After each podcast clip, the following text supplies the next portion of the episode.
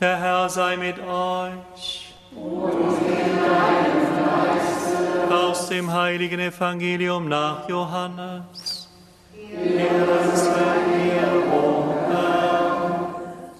Es war ein Fest der Juden und Jesus ging hinauf nach Jerusalem. In Jerusalem gibt es beim Schaftor einen Teich, zu dem fünf Säulenhallen gehören. Dieser Teich heißt auf Hebräisch Bethesda.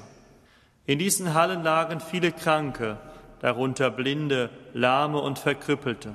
Dort lag auch ein Mann, der schon 38 Jahre krank war.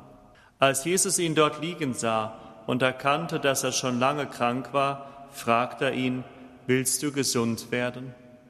Der Kranke antwortete ihm, Herr, ich habe keinen Menschen, der mich, sobald das Wasser aufwallt, in den Teich trägt.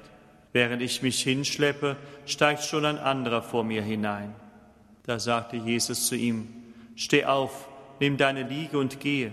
Sofort wurde der Mann gesund, nahm seine Liege und ging. Dieser Tag aber war ein Sabbat. Da sagten die Juden zu dem Geheilten, es ist Sabbat, du darfst seine Liege nicht tragen. Er erwiderte ihnen, der mich gesund gemacht hat, sagte zu mir, nimm deine Liege und geh. Sie fragten ihn, wer ist denn der Mensch, der zu dir gesagt hat, nimm deine Liege und geh? Der Geheilte wusste aber nicht, wer es war. Jesus war nämlich weggegangen, weil dort eine große Menschenmenge zugegen war. Danach traf ihn Jesus im Tempel und sagte zu ihm, sieh, du bist gesund geworden, sündige nicht mehr, damit dir nicht noch Schlimmeres zustößt. Der Mann ging fort und teilte den Juden mit, dass es Jesus war, der ihn gesund gemacht hatte. Daraufhin verfolgten die Juden Jesus, weil er das an einem Sabbat getan hatte. Evangelium unseres Herrn Jesus Christus.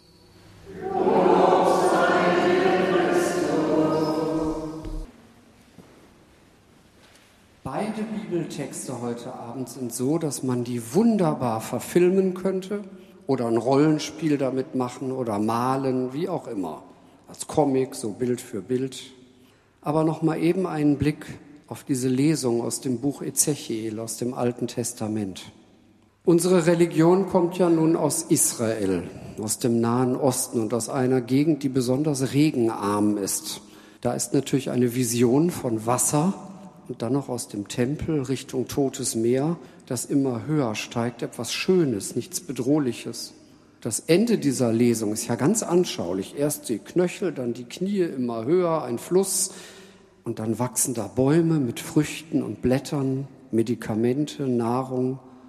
Das ist wunderschön und wird auf einmal völlig irre, wenn es am Schluss heißt, dann fließt das Wasser aus Jerusalem runter, runter, runter. Jerusalem liegt hoch, den Berg runter, runter, runter ins tote Meer, in dem nichts lebt, weil so viel Salz drin ist bis heute. Und auf einmal sind da Fische drin. Unfassbar.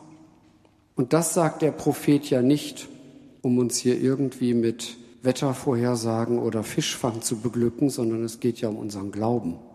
Ezechiel saß in der Klemme aussichtslos mit all den anderen, nämlich nach verlorenem Eroberungs- und Belagerungskrieg durch die Babylonier, verschleppt, ohne Rückfahrkarte, ohne Ticket nach Hause, das es nicht mehr gibt, zerstört, der Tempel eine Ruine in Babylon, heute Irak. Und in dieser Situation sieht dieser Prophet Dinge, die Gott ihm zeigt. Und dann kommt das mit dem Wasser. Dann wird es nämlich zeitlos für uns heute Abend hier und überall auf der Welt, dass Gott aus dem Heiligtum, dem Tempel, einem Ort des Gebetes, Wasserströme anschwellen lassen kann, die uns Leben und Heilung bringen. Wenn ich das zu Beginn gesagt hätte, wäre es ein bisschen sehr abstrakt, aber so mit den Fischen und der Nahrung und den Blättern als Heilmittel, wird daraus eine Vision für uns heute Abend hier, für alle. Dazu nur zwei Anmerkungen. Die Älteren kennen das noch aus dem alten Ritus in der Osterzeit. Da wurde gesungen, wenn mit Weihwasser die Gemeinde besprengt wurde, genau dieser erste Satz, nur auf Latein. Ich sah Wasser aus der Seite des Tempels. Es floss und floss. Ostern. wird schon angespielt. Und die zweite Anmerkung, der Prophet Ezechiel liefert ganz viele Bilder, die tauchen wieder auf im letzten Buch der Bibel, in der Offenbarung des Johannes. Genau das mit dem Wasser, der Nahrung, den Obstbäumen, den Blättern, die Heilung bringen, das nimmt der Prophet Johannes aus dem Christentum und bietet es allen für alle Zeit, für immer und ewig an. Und jetzt uns.